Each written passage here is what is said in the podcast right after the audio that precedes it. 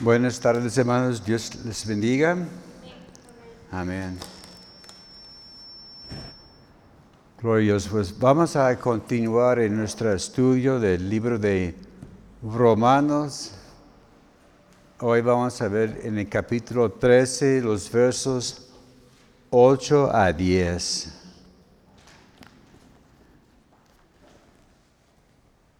Gracias a Dios. Se ve que va a ser imposible terminar el libro en este, en este año, pero empezamos tarde, ¿verdad? Empezamos en febrero, ¿verdad? Así, que quizás vamos a lograr un año completo para estudiar todo el libro. Pero hoy vamos a estar viendo acerca del tema de deudas legítimas y legítimas. Porque hoy día, aunque no queremos las deudas, es uh, muy común, ¿verdad? Estamos apenas saliendo de este famoso buen fin. Viene la, Navidad y donde quiere que, estemos, estamos viendo que compre, compre, compre, ¿verdad? Y con el favor de Dios vamos a estar viendo ese va a ser como un tipo de consejería, ¿verdad? Para los que tienen problemas financieros. Claro, nadie aquí los tiene, ¿verdad? Andamos libres y no hay nada, ¿verdad? Pero sí, allá en el mundo hay gente que está batallando con, con este tema. Y lo que vamos a estar aprendiendo en esta tarde, primero Dios, vamos a poder, si no aconsejar a nosotros mismos, podemos aconsejar y ayudar a, los demás. Amén. Pues vamos a, orar para principiar y luego vamos a leer nuestra, nuestro texto. Señor, gracias te damos esta tarde, Señor, por, por este tiempo. Gracias, Señor, por convivencia, Señor, que podemos habitar juntos en armonía. Señor, gracias te damos también por tu palabra, Señor, por la gente aquí presente en este lugar, los que están viendo la, la transmisión y, lo que vas a estar viendo en el futuro. Y, pedimos que desde ahora estés tocando corazones. Gracias, Señor, por revelarnos verdades en tu palabra. Gracias por ungir mis labios y gracias que este mensaje va a ser de, de beneficio para muchas personas en nombre de Cristo Jesús. Amén. Gloria a Dios. Romanos capítulo 13, vamos a estar viendo los versículos 8 a 10. Estamos repasando un poquito de lo que vimos la, semana pasada con el, pastor Obed. Así que vamos a usar este versículo como un trampolín para seguir adelante. Romanos 13, 8.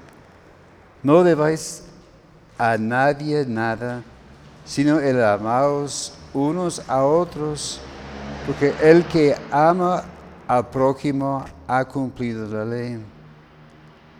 Porque no adulterarás, no matarás, no utarás, no dirás falso testimonio, no codiciarás, y cualquier otro mandamiento en esta sentencia se resume, amarás a tu prójimo como a sí mismo. El amor no hace mal al prójimo, así que el cumplimiento de la ley es el amor. Gracias a Dios. Pues ya tenemos ya, ya varias semanas con este segmento de Romanos los capítulos 12 y 13. Y como dice, como dice algunas Biblias, tenía sus, su título, ¿verdad? Que dice deberes cristianos. Sabes que ese no es de la palabra, no es divino, ¿verdad? Es un, un título que puso los editores para felicitarnos y ayudarnos. Pero yo viendo e, ese segmento, yo vi el tema de, ah, de madurez y una vida de servicio, porque Dios nos ha llamado para servir no para ser servidos. Amén. Y últimamente estamos viendo acerca de relaciones en, en, el mundo. Vimos primero acerca de relaciones con nuestros hermanos. ¿Cuántos saben que en la familia hay que tener buena comunicación, verdad? Como en este día están celebrando allá en los Estados Unidos el Día de Acción de Gracias. En ese tiempo, pues muchos están viajando para estar en, la casa de algún familiar con los papás o los hermanos mayores y se juntan todos. Y, pero por desgracia también e, este puede ser un tiempo de, conflicto, de, discordia, pero gracias a Dios también es un tiempo para reconciliarse y para convivir con los hermanos que vemos muy pocas veces, ¿verdad? Yo recuerdo cuando yo estuve allá en, la escuela bíblica, vivía aparte de mis papás y, en medio del camino de mis papás donde yo estudiaba, vivía una de mis hermanas. Y decían, vamos a reunirnos en la, en la casa de fulana. Ahí nos juntamos y pasamos buenos ratos. Y también entre nosotros debemos tener buenas relaciones, ¿verdad? Por desgracia, a veces en la iglesia hay, hay roces, ¿verdad? Como dice, hay algunos que dicen que ni lo podemos ver en cuadro, ¿verdad? Que no, este no lo quiero ver, pero es tu hermano, ¿verdad? Y hay que arreglar estos asuntos. También vimos acerca de nuestra relación con el mundo, porque estamos viviendo en el mundo, pero no somos el mundo. Hay, una diferencia, ¿verdad? Porque hay algunos que dicen, ¿sabes qué? Me voy a aislar. Si, no es mi hermano, si no es cristiano, no le voy a hablar. Pues eso no se puede hacer, ¿verdad? Hay que saber cómo tratar con, con esas personas. Como cuando nos cambiamos de casa hace ya algunos años, Estamos ya bajando las cosas de la mudanza y se me acercó un señor y me dice, mire, soy tu vecino, yo soy Jorge Matute, háblame de tú. Así me dijo luego, luego, nada, nada de usted, háblame de tú. ¿Estás bien? Está bien, no hay problema. Y luego, con el tiempo, me empezó a invitar a, eventos. Llegó el 16 de septiembre, dice, ahora Esteban, te invito a una copita, ¿sabes? Celebro el 16 de septiembre, pero no tomo. Y así poco a poco empezamos a relacionarnos y platicamos, nos saludamos. Él sabe lo que yo creo. Gracias a Dios me eh, acepta respeta mis, puntos de vista y convivimos. Aunque todavía no es, no es hermano, pero un día primero Dios va a ser, ¿verdad? También vimos acerca de nuestra relación con las autoridades, porque ellos son parte del de cadena que Dios ha puesto en este mundo de, de cómo manejar las cosas. Y tenemos que tomar una decisión si vamos a respetar o no a las que están en autoridad. Y vimos que, que las autoridades son puestos delegados por Dios.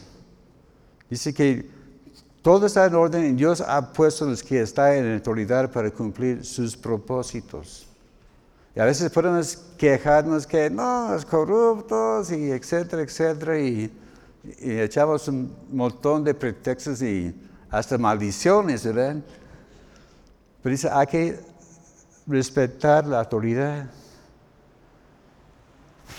Puede ser que algunos van a tener que enfrentar algunas cosas con el, próximo posible cambio de, gobierno en los Estados Unidos. Yo francamente no estoy nada de acuerdo con el punto de vista político de, ese señor. Hay muchas cosas que conflictan con creencias y convicciones bíblicas que yo tengo, pero si él queda en un puesto, pues pues ni modo, tengo que respetarle como, como el, presidente. Pero hay que recordar también que solo a nosotros nos toca obedecerlos, orar por ellos. Y recordamos que hay una cadena de, autoridad, ¿verdad? La primera cadena es Dios, ¿verdad? Dios es Dios y nadie le contradice, porque Él tiene toda autoridad, porque eres sabio y justo. Él sabe todas las cosas. Así lo que dice Dios es el orden, ¿verdad? El gobierno que Dios ha puesto en nuestra vida, federal, estatal y municipal. En la familia también hay cadenas de, autoridad.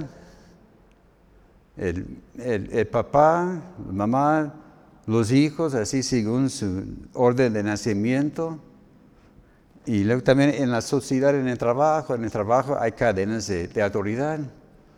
No hay nadie que pueda decir aquí, nadie, yo mando a todos y cuando yo digo brinco, brincas.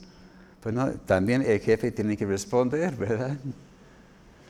Como cuando yo era chiquillo, yo dije, yo quiero ser presidente para hacer lo que a mí me da la gana. Pero yo no entendía eh, todo el sistema, ¿verdad? Como de niño, y yo sentí oprimido, ay, todos me mandan y yo quiero mandar a alguien. Bueno, tuve mi hermano menor, aunque no me hacía caso. Y también vimos la semana pasada con, el pastor, estaba hablando sobre la importancia de cuidar nuestra conciencia. Porque si no estamos cuidando el orden que Dios ha puesto, sabiendo lo que es bueno y lo que es malo, ese va a afectar nuestra conciencia. Y si no tenemos limpia la conciencia, no vamos a poder enfrentar a, Dios y funcionar como debemos en, la sociedad. Puse el ejemplo de las obligaciones fiscales. ¿A cuántos les gusta pagar los impuestos? Bueno, yo pago los impuestos porque no llega a, la tienda y sabes que ya, ya está el 16, ya ha bajado, ¿verdad? Pero también pago impuestos sobre mis ingresos. Recibo ofrendas allá de los Estados Unidos, allá viene nuestro sustento. Llega a, una oficina y le van distribuyendo a cada misionero lo que les corresponde, ¿verdad? Y lo deposita en, una cuenta. Y ahí está diciendo, ah, como cada ocho días Ah, esta semana llega, llegó ofrendas para ti de fulano, megana y, y soltano, ¿verdad? Ah, gracias a Dios nos entró tanto en esta semana. Pero a final de año llega un reporte fiscal que ellos lo llevan, eh, entregan al gobierno y a mí en la copia. Este año ganaste tanto. Y claro, tengo dineros que yo puedo designar para ministerio, este puede reducir, ¿verdad? Pero lo que sobra, de allá pago impuestos. Es, un porcentaje. Este porcentaje va a un fondo y ese me está ayudando ahora como medio jubilado.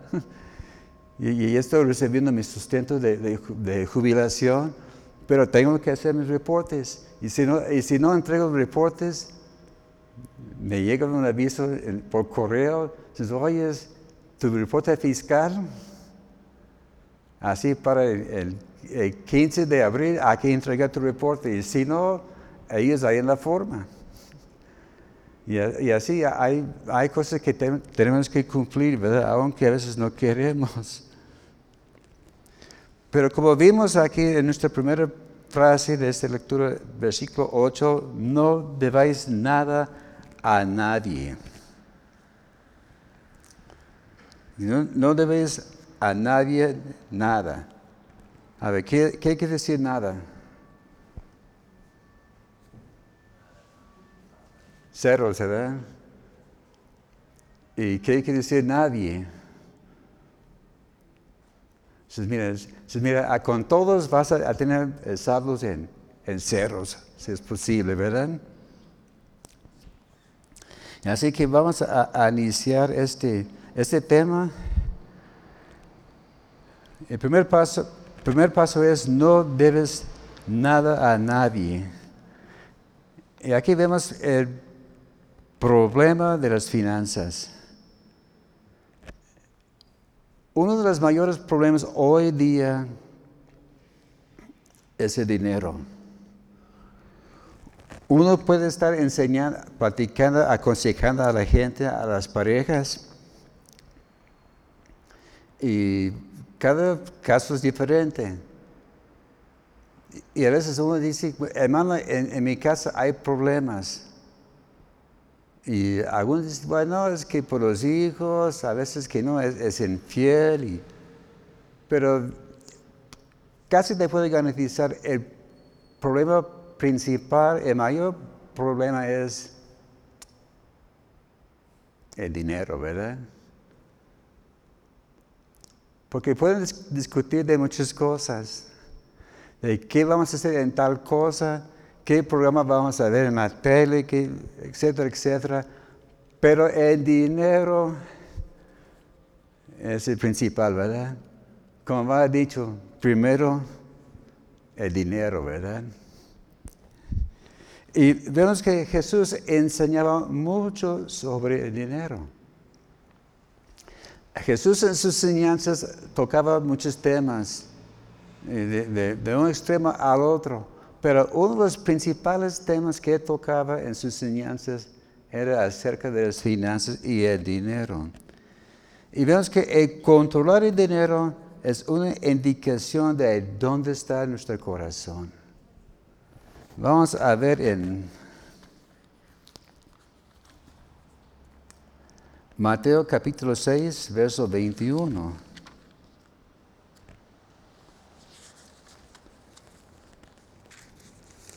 Mateo capítulo 6, verso 21. Porque donde está vuestro tesoro, ahí estará también vuestro corazón. Se está diciendo que el manejo del dinero tiene mucho que ver con nuestra madurez y de dónde están nuestras prioridades en la vida. Pues hay que hacer una, una pregunta, una pregunta muy, muy importante. ¿Quiénes seremos? ¿Nosotros o el dinero? Porque el dinero puede ser un excelente siervo. Nos es útil para muchas cosas. Nos puede ayudar a vivir en una forma muy, muy cómoda, ¿verdad? Pero a la vez también el dinero puede ser un horrible amo. Así que hay que tomar en cuenta quién está manejando esta situación. ¿Yo o el dinero, verdad? Que ahora vamos a estar viendo acerca de las deudas sin control. Y por eso ahí está el, clave del el tema de hoy. Vamos a estar viendo algunos versículos en el libro de Proverbios. Interesante, el libro de sabiduría y habla mucho, mucho, mucho sobre el dinero y las finanzas. Vamos a iniciar en Proverbios capítulo 6. Y vamos a estar viendo pues poco a poco los versículos 1 a 5.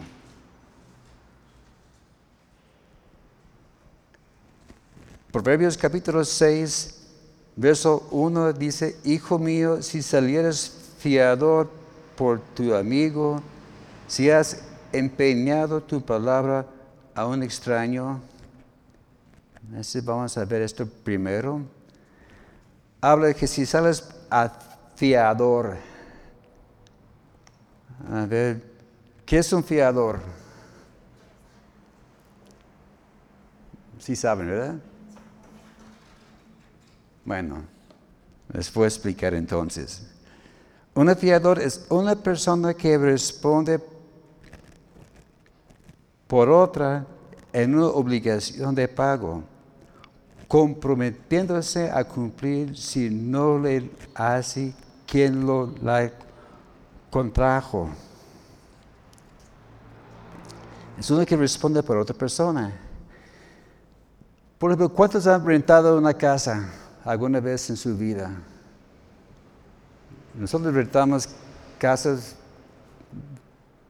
aunque no crees, dos casas, casi gran parte de nuestra vida matrimonial. Aquí hay dos puertas y luego allá por donde estamos ahora, allá en Pinar de la Calma porque ocupamos la casa más grande que había aquí y también está cerca de Mauro Rogelio con quien estábamos trabajando.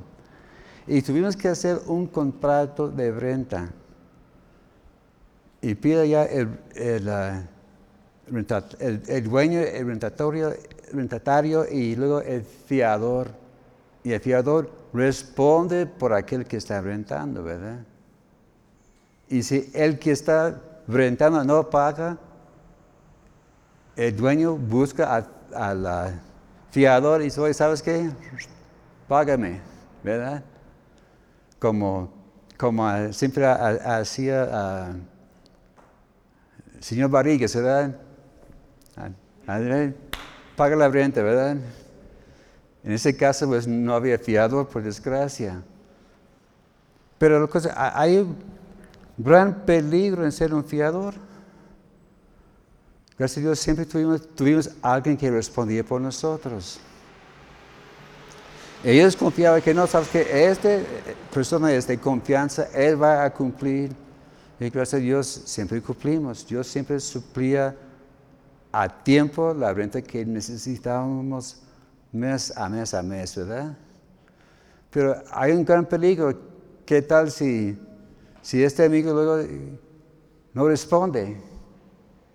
Como acá enfrente, años atrás, de repente como a las once y media de la noche, un, domingo, oímos ruido, nos asomamos por la ventana, ahí estaba mucho, mucho movimiento.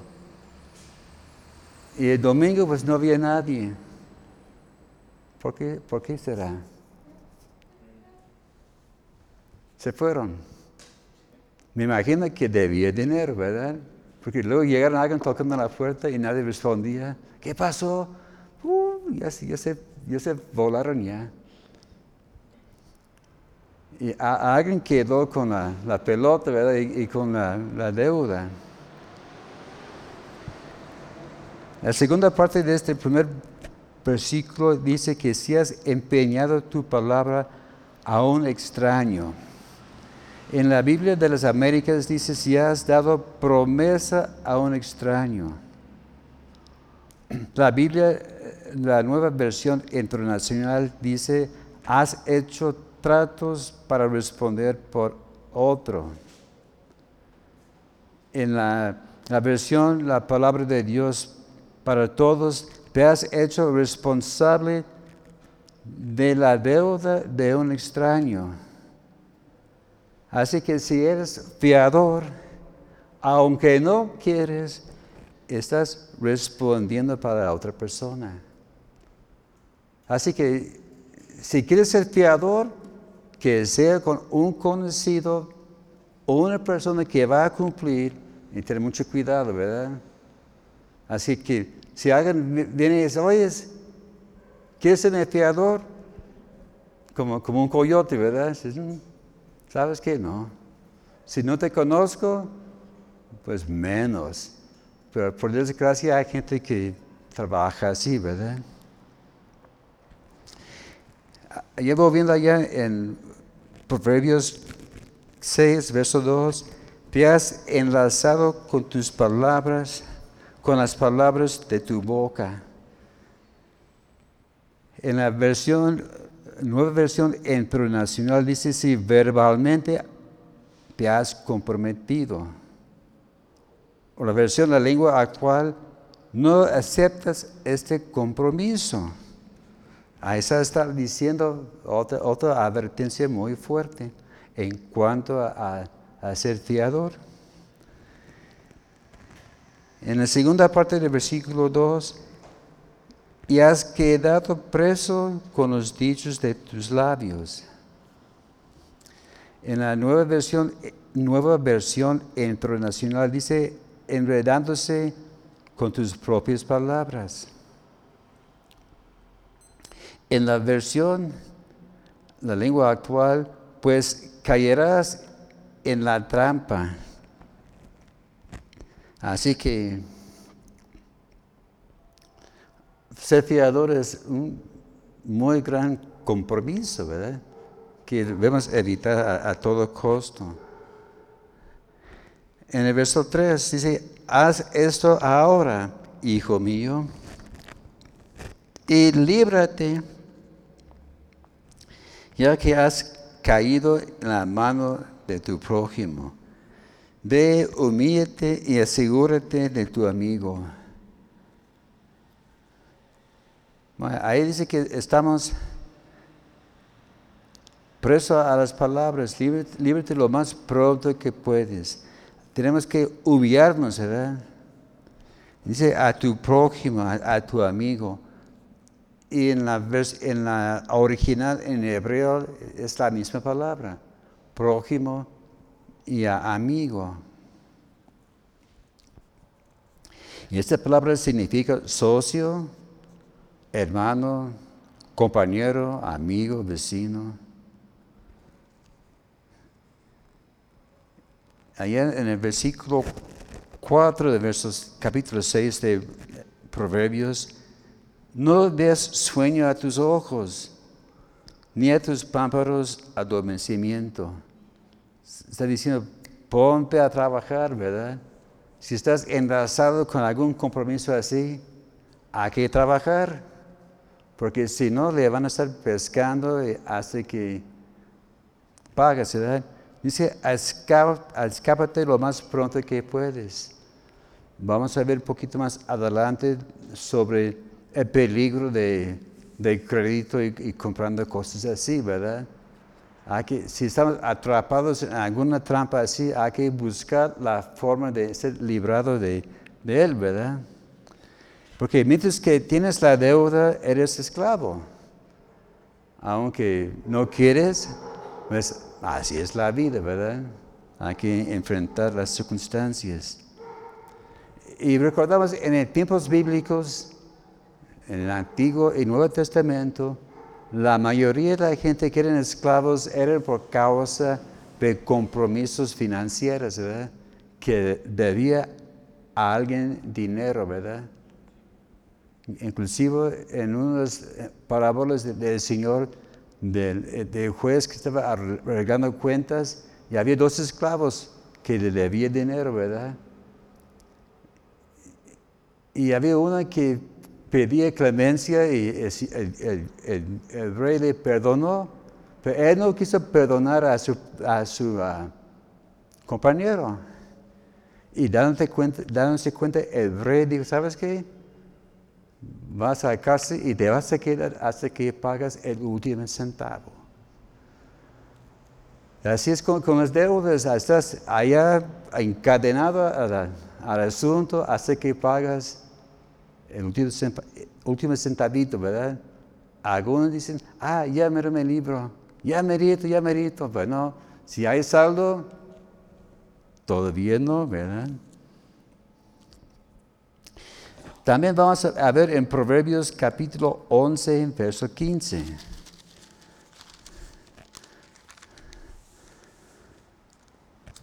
Proverbios capítulo 11, verso 15. Con ansiedad será afligido el que sale por fiador de un extraño, mas el que aborreciera las finanzas vivirá seguro. La ansiedad viene porque está pensando de que debe, ¿cómo voy a pagar esto?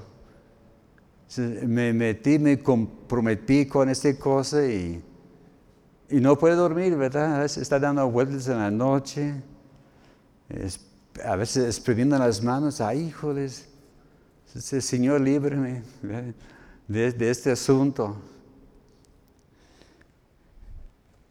Pero dice que el que aborrece las finanzas vivirá seguro. Es que él va a dormir tranquilamente. Así que el que no tiene deudas, se acuesta en la noche dice, Señor, gracias por esta noche, ayúdame a descansar bien y quede dormido, ¿verdad? Porque sabe que nadie va a estar tocando la puerta a medianoche buscando dinero. Así que por eso hay que estar libre de, estas preocupaciones. Proverbios 17, 18. Proverbios 17, 18. El hombre falto de entendimiento presta fianzas y sale por fiador en presencia de su amigo. Dice que este hombre no es sabio, ¿verdad? Había unas veces que alguien me han pedido prestado dinero y sí, me pagaron. A, veces me pagaron luego, a veces tardaron un poquito, pero a final de cuentas me lo pagaron, ¿verdad? Y había una o dos veces que me pidieron prestado y no me pagaron. Y bueno, que Dios te bendiga. Pero si me pide, si me pide prestado y no me vuelven a pagar, ¿sabes qué? Ya no hay más. Se me disculpe, pero así manejo yo las cosas. Si te presto y me lo pagas, ¿sabes qué? Tienes crédito. Cuando ocupas, estoy a la orden, ¿verdad? Pero dice que hay que estar prestando, prestando puede ser calificado como un necio, ¿verdad? Y el, dinero separa a los mejores amigos. Hay algunos que dicen, ¿sabes qué? No me hables de fulano, porque es que me debe dinero. Bueno, tú tienes la culpa. Tú le lo prestaste. Así que no me mires a mí, ¿verdad? Arregle tú con él, a ver cómo se hace, ¿verdad? Puedo hablar con él, pero no va a dar mucho resultado. También en Proverbios capítulo 20, verso 16. Proverbios 20, 16. Quítale su ropa al que salió por fiador del extraño y toma prenda del que sale fiador por los extraños. Así nos está diciendo aquí con los préstamos, en una forma u otra va a tener que pagar lo que debe, ¿verdad? Y la cosa es, el prestamista siempre saca provecho de esas circunstancias, ¿verdad? Por ejemplo, supongamos que, que va a comprar una, un refri y lo compra a crédito, ¿verdad? Y vas a la casa y dices, mira, aquí están eh, las fichas de, de pago, ¿verdad? porque tienes que pagar tanto cada, cada 15 días. Pero ¿qué pasa si te atrasas unos dos, tres pagos? Van tocando la puerta, ¿verdad? Y van a seguir tocando hasta que hagan abrir la puerta. Mira, nos debes tanto. No tengo. Ah, ¿no tienes? Muy bien, voy a sacar el, el refri. No, no, no me, me quedan nomás seis pagos más. No, el refri todavía es de la tienda y lo van a llevar, ¿verdad? Y pierdes todo lo que has gastado en este, en este, en este refri. O inclusive van a sacar más cosas para cubrir los gastos de cobranza, ¿verdad?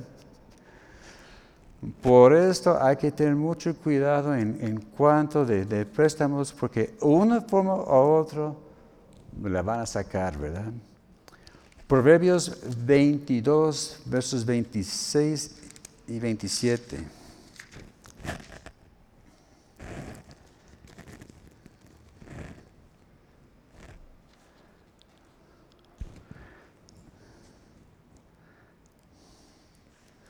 No seas de aquellos de que comprometen, ni de los que salen por fiadores de deudas. Si no tuvieras para pagar, ¿por qué han de quitar tu cama de debajo de ti?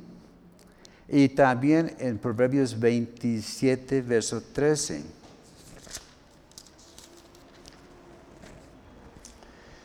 Proverbios 27, 13.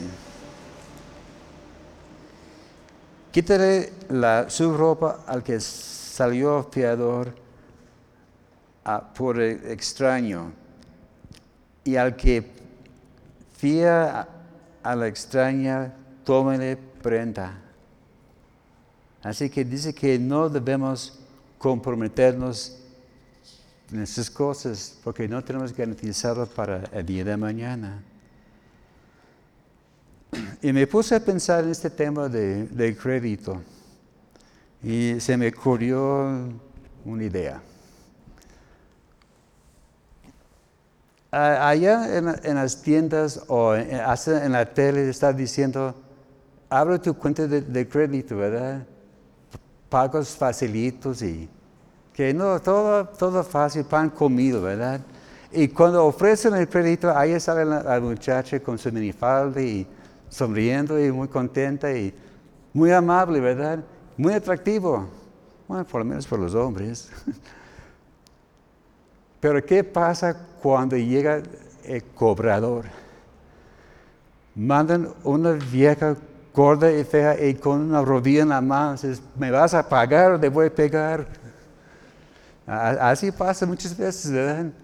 Lo hace muy atractiva al principio. Ah, facilito los pagos y todo. Pero si no cumplimos, hay consecuencias. Y, vamos a ver algunos peligros de crédito. El buen fin ya pasó. Si, compró algo, le felicito. Espero que pagaron todo en efectivo. O si tiene la tarjeta que tiene las formas de, pagar, ¿verdad? Pero recuerda que ya viene la, Navidad y eso es cuando a veces pone más feas las cosas. Porque el peligro de crédito es que a veces uno tiene que gastar más de lo que tiene. Así como antes decía algún banco con el poder de tu firma, ¿verdad? Ya, firmo y ya, ya está listo. Pero se le olvida que hay consecuencias, ¿eh? viene la cuenta. Y a la vez también comprar a crédito a lo largo cuesta más. Porque está pagando con intereses, a menos que liquides luego, luego la cuenta. Porque hay ciertas tiendas aquí en la ciudad que tienen sus ganchos, ¿verdad? Hay uno que dice, el que nada debe, nada tiene. Ya sabe de quién hablo, ¿verdad?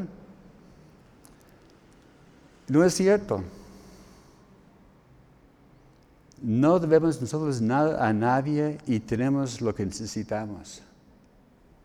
Es de que el que nada debe, nada tiene. Bueno, no es cierto. Hay otra cadena de tiendas aquí en la ciudad, hay una aquí en la avenida, que dice, donde pagas mucho y llevas poco. No, no, no está mal esto. es, lo que yo digo, ¿verdad? Ellos dicen, donde pagas poco y llevas mucho. Pero la verdad es lo que, lo que yo dije, ¿verdad? Pagas mucho y llevas muy poco. Una vez fue la pastora me encargó una mecedora en, esta tienda. Porque ella vio la, publicidad y dije, a ver, ¿cuánto cuesta? Tanto. En pagos y no, no, no, no. En efectivo, ¿cuánto cuesta? Era menos. Mira, aquí está. En efectivo, entregalo a tal parte la hermana tenía su, mecedora libre de todo, ¿verdad? O también esta misma tienda dice Mira, compra lo que tú quieres y empiezas a hacer tus pagos hasta en marzo. De aquí a cuatro meses, ¿verdad? Se oye atractivo, ¿verdad?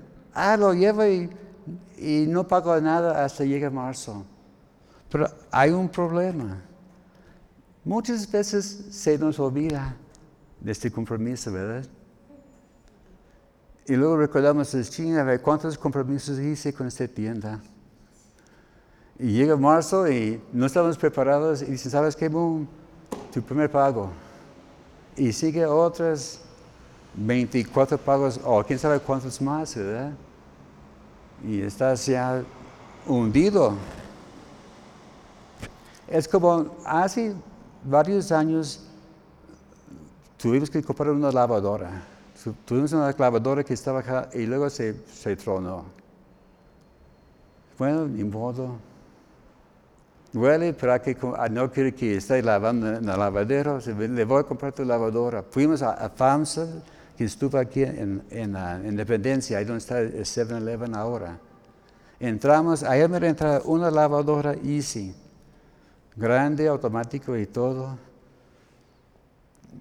Y el joven que me atendió, ¿qué se ofrece? A ver, ¿cuánto cuesta? Mira, son tantos por, tantos pagos y además le damos de pilón una, una grabadora. Mira, no ocupo grabadora. Quiero una lavadora. ¿Cuánto cuesta en efectivo? Porque nos iba a salir como 4.500, algo así. 3.300. Ah, 3.300. Mira, aquí son 3.000. Me lo entregas mañana y te doy los 300 faltantes. Y la lavadora duró muchos años. Y jamás me tocaron la puerta. La única vez que tocan la puerta es cuando ocupaba un técnico, ¿verdad? Para arreglarlo. Pero duró muchos años. Y con gran ahorro, ¿verdad? Puede ser casi a mitad de precio. Pero también hay cosas de mayor costo que a veces uno puede comprar a crédito, ¿verdad? No puede pagar todas en efectivo. Como una casa. A ver, ¿cuánto cuesta una casa? ¿Mm? ¿Un millón? Lo compro. no. Pues no, las casas cuestan mucho. Gracias a Dios, cuando partieron con el Señor mis papás, a cada hijo le dio su herencia, era así por, partes iguales.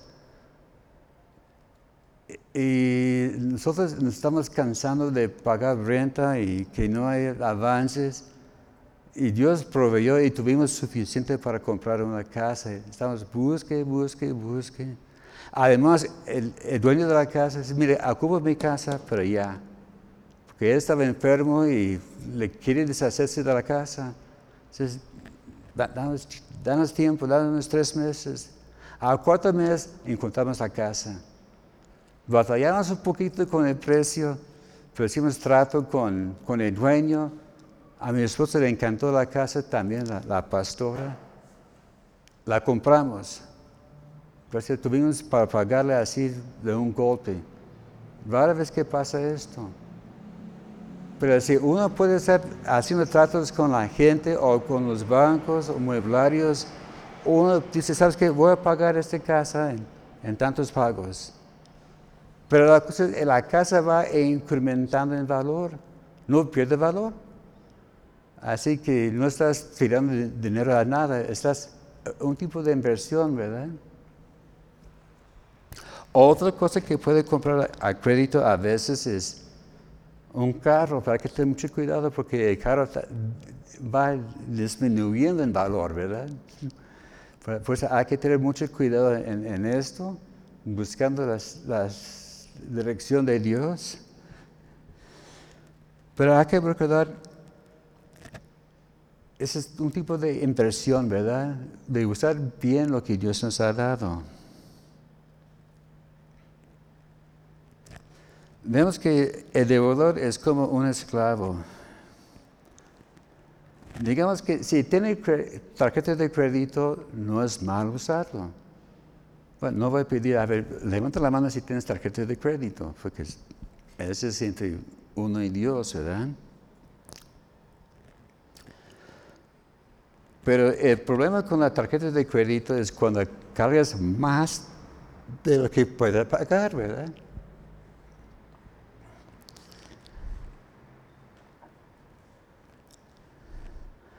Y también con la tarjeta de crédito, ese no te da permiso para llevar toda la tienda.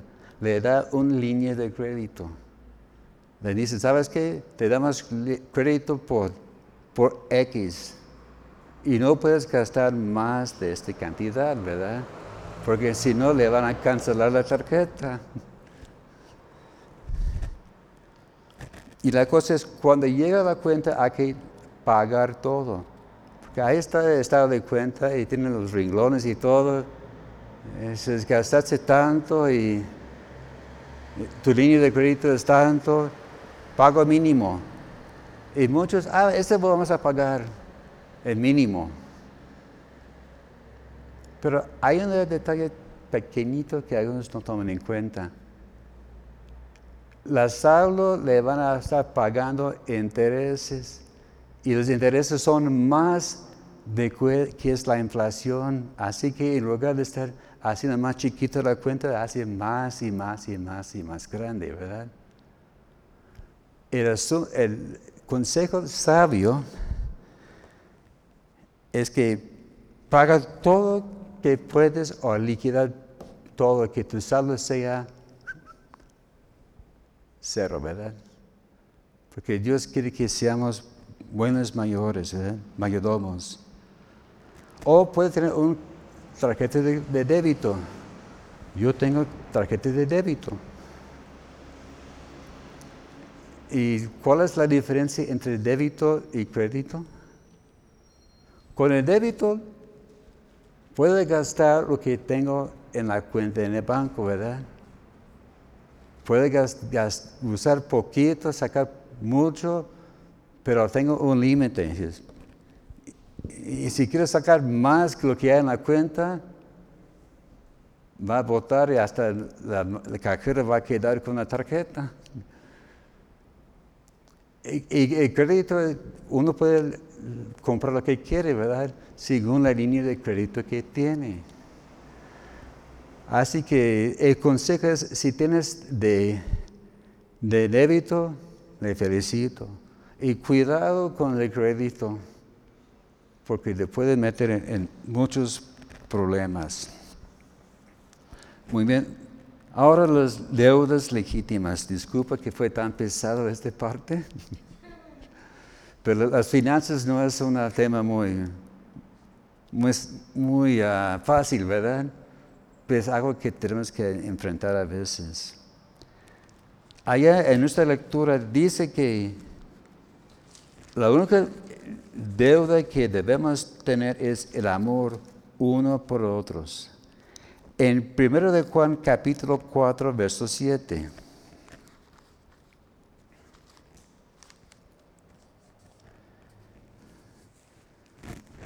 Primero de Juan 4, 7. Amados, amémonos unos a otros, porque el amor es de Dios todo que aquel que ama es nacido de Dios y conoce a Dios. Dice que el amor es lo que distingue a los cristianos. Es la marca que distingue el cristianismo en contra de las demás religiones, como dicen, ¿verdad?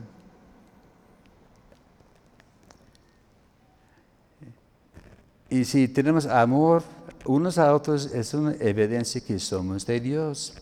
En 1 de Juan capítulo 3 versos 10 y 11. Primero de Juan capítulo 3 versos 10 y 11. En esto es manifestado los hijos de Dios y los hijos del diablo. Todo aquel que no hace justicia y no ama a su hermano, no es de Dios, porque este es el mensaje que habéis oído desde el principio, que nos amemos unos a otros.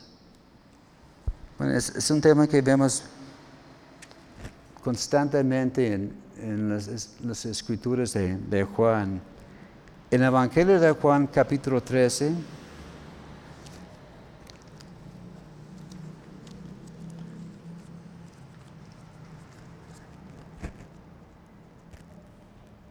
Juan capítulo 13, versos 34 35. Un mandamiento nuevo os doy, que os améis unos a otros, como yo os he amado, también os améis unos a otros. En esto conocerán todos que sois mis discípulos si tuvieras amor los unos con nosotros. Es como, como dice, es un nuevo mandamiento y como va, como va dicho, más claro no puede ser, ¿verdad? Que debemos amarnos. Y la gente, como ya vimos anteriormente, que la gente se da cuenta con el amor, este amor fingido, ¿verdad? También en Segundo de Juan, segundo de Juan, un solo capítulo, el verso 5. Yo te ruego, señora, no como escribiéndote un nuevo mandamiento, sino que el que hemos tenido desde el principio, que nos amemos unos a otros es una indicación que, que Juan dejó a una iglesia, que debemos amarnos unos a otros. Y vemos que si estamos amando unos a otros, estamos cumpliendo la perfecta ley. En el Salmo 19, verso 7. Salmo 19, verso 7. La ley de Jehová es perfecta que convierte el alma. El testimonio de Jehová es fiel que hace sabio al sencillo. Y como dijo también en, en, el libro de Santiago, que hay que mirar atentamente a la ley. En Santiago capítulo 1, verso 25. Santiago 1, 25. Mas el que mira atentamente en la perfecta ley, la de la libertad, y persevera en ella, no siendo oidor olvidadizo, sino hacedor de la obra, ese será bienaventurado en lo que hace. Así que es una indicación que estamos mirando y obedeciendo la palabra de Dios. Gálatas capítulo 5, verso 1.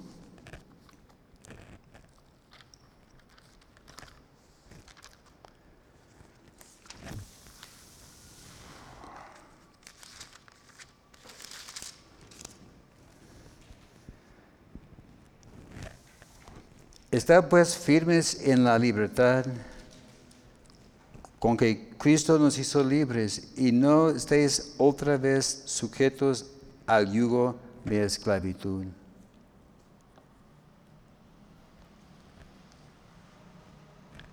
Se está enfatizando que hay que perseverar en la ley, en el amor, no ser solamente un oído de la palabra. También allá en Romanos estaba hablando también de amar a nuestro prójimo como a nosotros mismos. A ver, ¿quién es nuestro prójimo? Como vimos, es nuestro compañero, ¿verdad? En Lucas, capítulo 10, verso 27.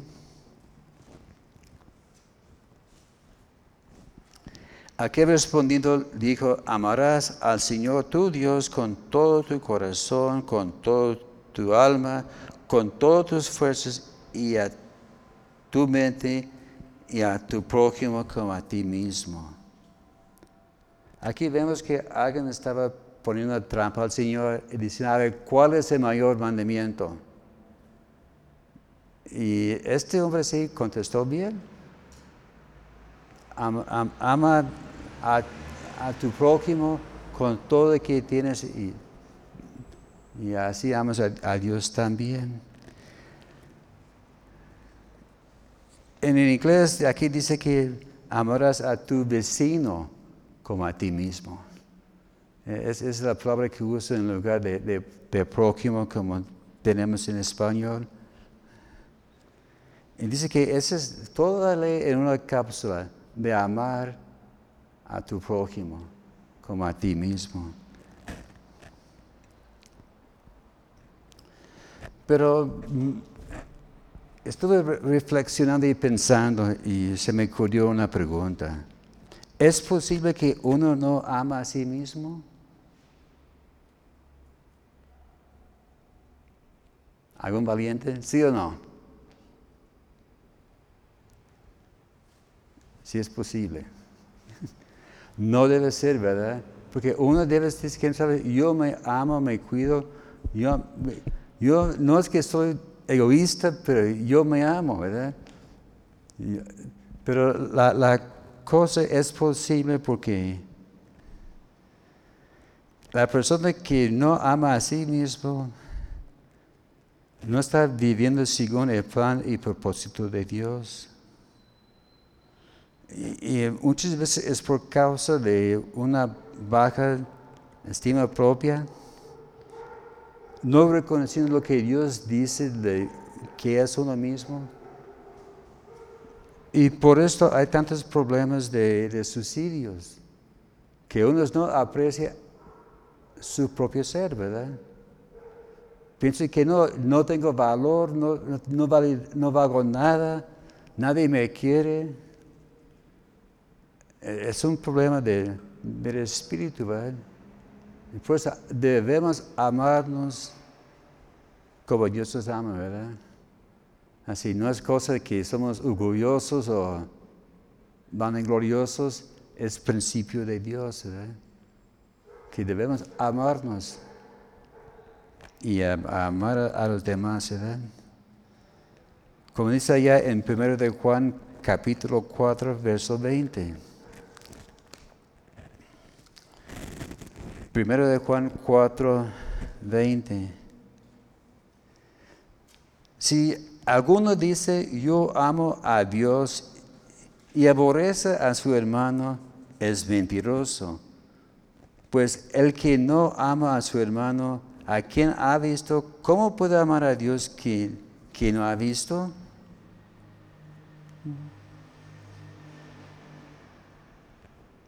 Buena pregunta, ¿verdad? Y eso incluye también amando a uno mismo. ¿Por qué? Porque el amor busca el bienestar de la otra persona.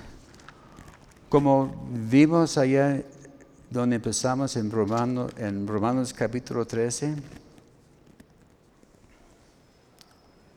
está poniendo en cápsula todos los mandamientos. No adulterarás, no matarás, no hurtarás, no dirás falso testimonio, no codiciarás. Y cualquier otro mandamiento en esta sentencia se resume, amarás a tu prójimo como a ti mismo. Así que si tenemos el amor de Dios morando en nuestro corazón, si estamos practicando principios del amor de Dios, vamos a buscar el bienestar de nuestra prójima. Queremos bendecir y ayudar a, aquella persona. En 1 Corintios capítulo 13, ahí tenemos una cápsula de qué es el amor, ¿verdad? Allá en 1 Corintios capítulo 13 está diciendo que el amor no tiene envidia, no es jactancioso, no hace lo indebido, Piense en la otra persona primero y goza en la vida y goza en la verdad.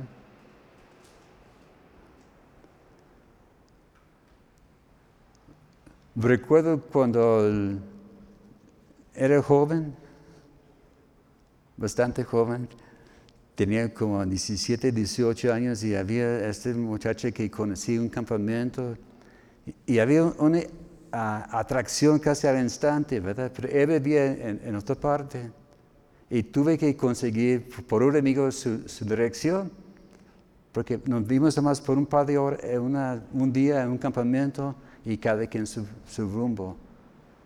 Pero conseguí su, su dirección y le mandé una carta y no le está diciendo lusuras, ¿verdad? Y me aceptó como, como novio, ¿verdad? Pero luego me, di cuenta más adelante que, que el amor y la atracción son dos cosas diferentes, ¿verdad? Si había esta eh, atracción y pensé que, que la quería, sí la quería, ¿verdad? Pero llegó el momento que hubo cambios en mi vida, cambios en los planes de mi vida. Dios me, salvó, me mandó a la escuela bíblica, luego me mandó a México. Y me topé otra vez con, con, esta muchacha. Porque ella vivía cerca de donde yo estaba estudiando español. Y le expliqué las cosas. Y ella dijo, ah, ¿sabes qué? Yo no quiero ir a México. Y yo tuve que tomar una decisión fuerte. Y resulta que muy fácil. Dije, ¿sabes qué? Es, hasta aquí llegamos, ¿verdad? Como, como dice allá en, las películas, hasta vista baby. Allá la dejé porque no era plan de Dios. Resulta que en unos meses después llegó las noticias, ay, fulano se va a casar. Bueno, le felicito. Pero Dios en su tiempo puso todo en orden, ¿verdad? Pero cuando hay verdadero amor, busca lo mejor para aquella persona. Sacrifica, ¿verdad? Así que, si estamos viviendo amando a nuestra prójimo, como Dios ama a nosotros, vamos a estar cumpliendo con Dios y, nuestro trato con Él. Así que Dios quiere que vivamos una vida libre de preocupaciones. Dios no quiere que, que estamos afanosos. Como alguien dijo, que las canas sean de anciano y no de ansia. Porque hay algunos que son bien canosos porque son ansiosos, ¿verdad?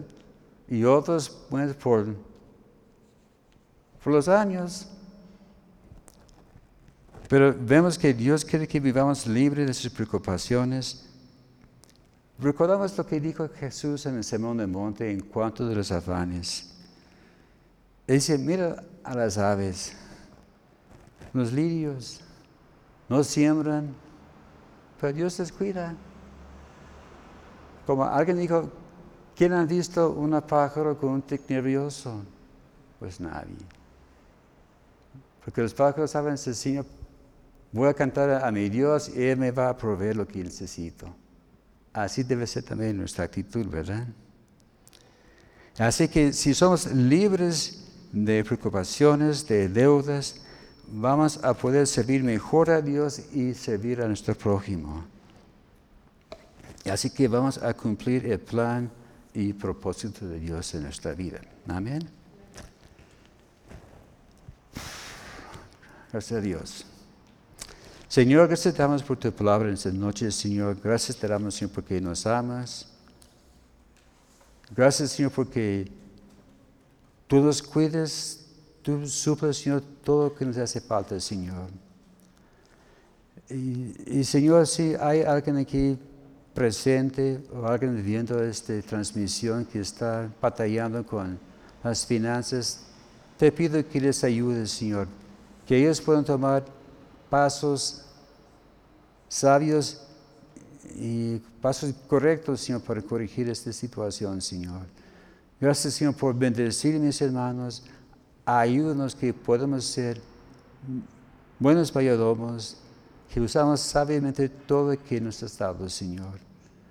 Y sobre todo, Señor, pedimos que nos ayudes a amar a nuestro prójimo como tú nos amas a nosotros. Señor, te pido tu bendición sobre cada familia aquí presente, Señor, los que están viendo, que tú suples toda necesidad. Y gracias por tu mano de bendición sobre sus vidas. En nombre de Cristo Jesús. Amén. Gracias a Dios. Que Dios les bendiga, hermanos. Nos vemos el domingo. Prepárese por la gran semana de misiones de aquí en, en 15 días. Amén. Va a ser excelente este tiempo.